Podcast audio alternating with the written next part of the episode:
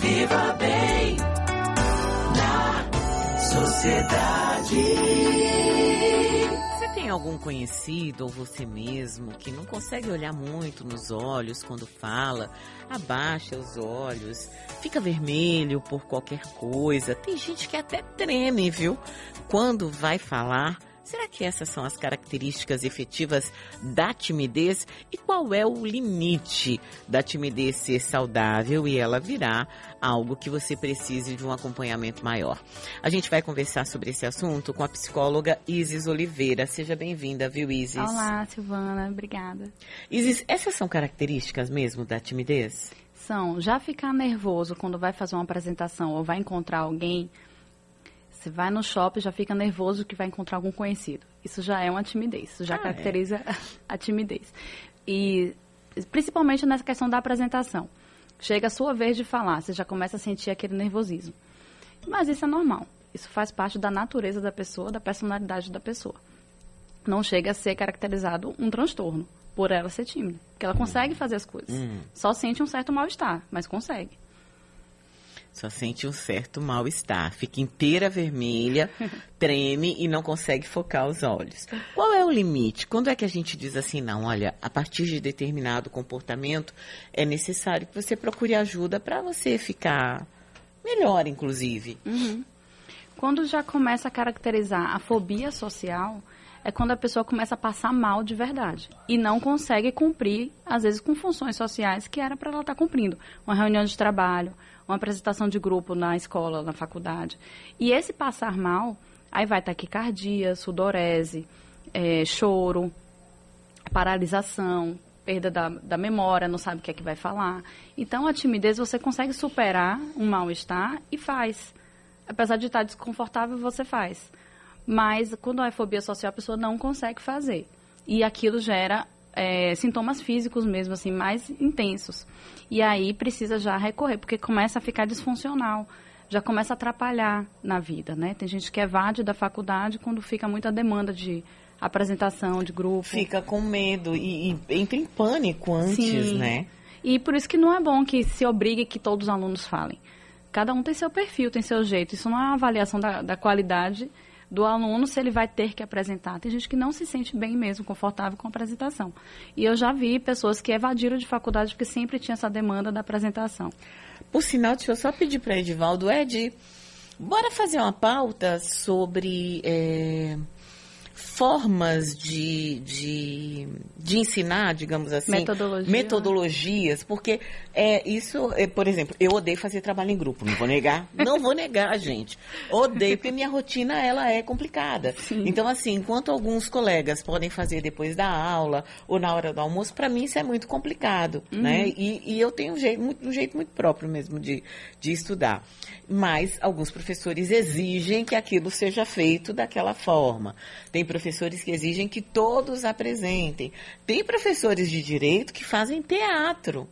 Tem gente que não vai querer ser nem promotor, nem advogado, nem juiz, para estar tá ali representando, se apresentando, tendo que falar. Uhum. Existem pessoas que vão fazer, vão ser bacharéis, para prestar concurso para trabalhar, sei lá, na área bem tributária da Receita Federal. Que, o que, que é isso? Ficar, uhum. né?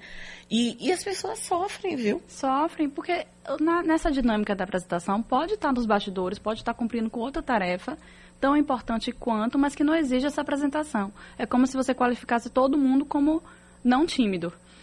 E os tímidos têm que sofrer, mas têm que apresentar. Mas o que é que o tímido pode fazer?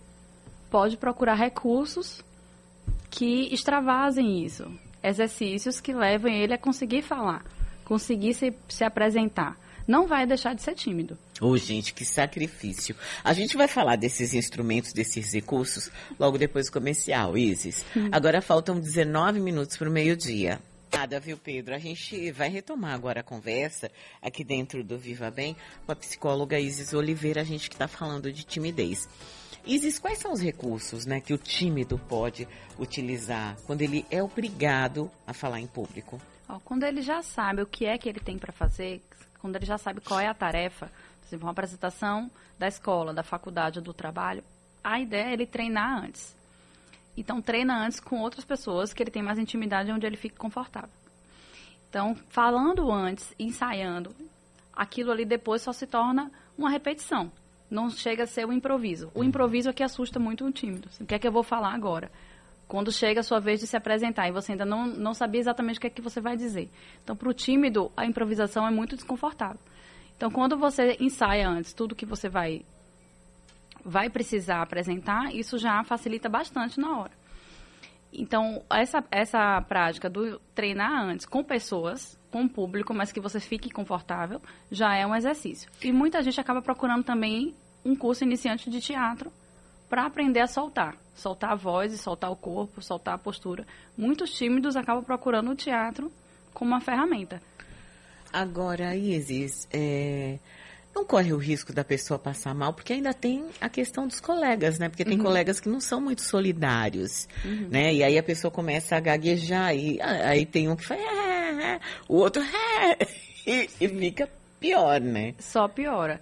Eu acho que vendo o desconforto, se puder ter a troca do colega, é fundamental. Ou esperar que ele tenha um tempo para se recuperar, para conseguir retomar. E não manter aquele desconforto ali acontecendo. Porque a pessoa não consegue voltar a si. Como você falou, é uma crescente.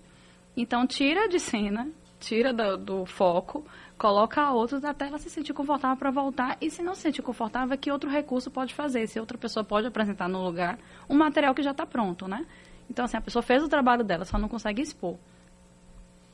É, tem que ser um grupo bacana, né? Se for um trabalho em grupo, um grupo, né? É, porque, já, bora combinar, minha gente, que esses trabalhos em grupo, ah, você que é professor, mestre, preste atenção, né? Faz um grupo de 10, três fazem o trabalho, tudo picotado, um faz pedaço, o outro, o outro. Aí pega aquele Frankenstein, aí vai lá na frente, um decora um trecho, faz aquele slide só de texto deste tamanho.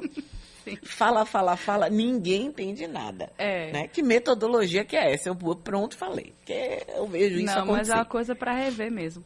Eu, como professora na universidade, eu falo, gente, todo mundo sabe a sua responsabilidade nas tarefas do grupo. E atritos em grupo resolvam entre, entre si. Mas todo mundo já tem consciência de como resolver esses atritos e qual é o potencial de cada um. E sabe uma coisa que eu acho interessante também, Isis, aí, né? Você falando também como professora, é, às vezes, é, no grupo, as pessoas têm dificuldade em serem assertivas e eu vou chamar de corretas e justas, tá? Porque eu vou lhe dizer uma coisa. Eu, a aluna, não coloco seu nome no trabalho se você não fez nada, a não ser que tenha acontecido alguma coisa grave com você, né? Que você tenha tido um problema de saúde na família. Mas você desaparece. Não dá satisfação. Aí chega no dia da apresentação, chega lá de chinelão, fala, ai, bota meu nome aí, põe aí. De tá." chinelão. Ô, Então, tô errada, professor. Sim. Pro, eu tô errada. Não, a gente não fez, não tem nota. Agora sim também, não deixa chegar lá, né? Começou a ver que a pessoa não participa, já chama atenção. E continua assim, já chama atenção do professor também que aquele aluno não está participando.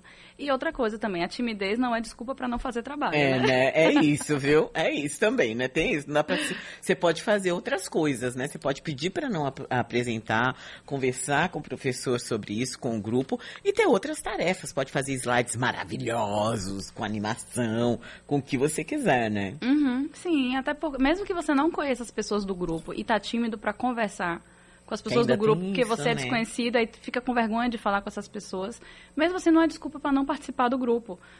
É, faz um texto, elabora um material, entrega, fala assim, olha, essa aqui é minha participação de alguma forma e vai tentando soltar essa timidez e conhecendo melhor as pessoas, né? A gente, o WhatsApp tá aí também, né? Dá para mandar um texto ali, né? É, por não participar não é desculpa. O tímido participa do mundo. Tem alguma forma, é, de uma pessoa mais comunicativa colaborar com quem é mais tímido? Sim, às vezes pode ver a pessoa conversar com o tímido onde que ele se encaixa, onde que ela se sente mais à vontade. Assim, qual o seu espaço? Onde que você gostaria de estar contribuindo dentre essas funções que a gente tem aqui? Então, essa a pessoa mais extrovertida pode assumir um papel de liderança, assim, e fazer esse diálogo. Onde que você ficaria confortável, dentro da sua timidez, de contribuir com o trabalho. Entendeu? Ou contribuir com a reunião ou com a apresentação do que for. Assim, qual a sua participação, onde você pode se encaixar. E aí a pessoa já se sente acolhido e já consegue também manifestar o seu interesse, né? Mas não precisa dessa, dessa performance. Isso não é necessário. Eu acho que isso acaba agredindo a natureza da pessoa que não gosta de se, de se expor. Ai, ai, gente, quero agradecer a psicóloga Isis Oliveira. Obrigada, agradeço, viu, Isis? Bom gente. dia pra você. Pra vocês também. Tchau, tchau.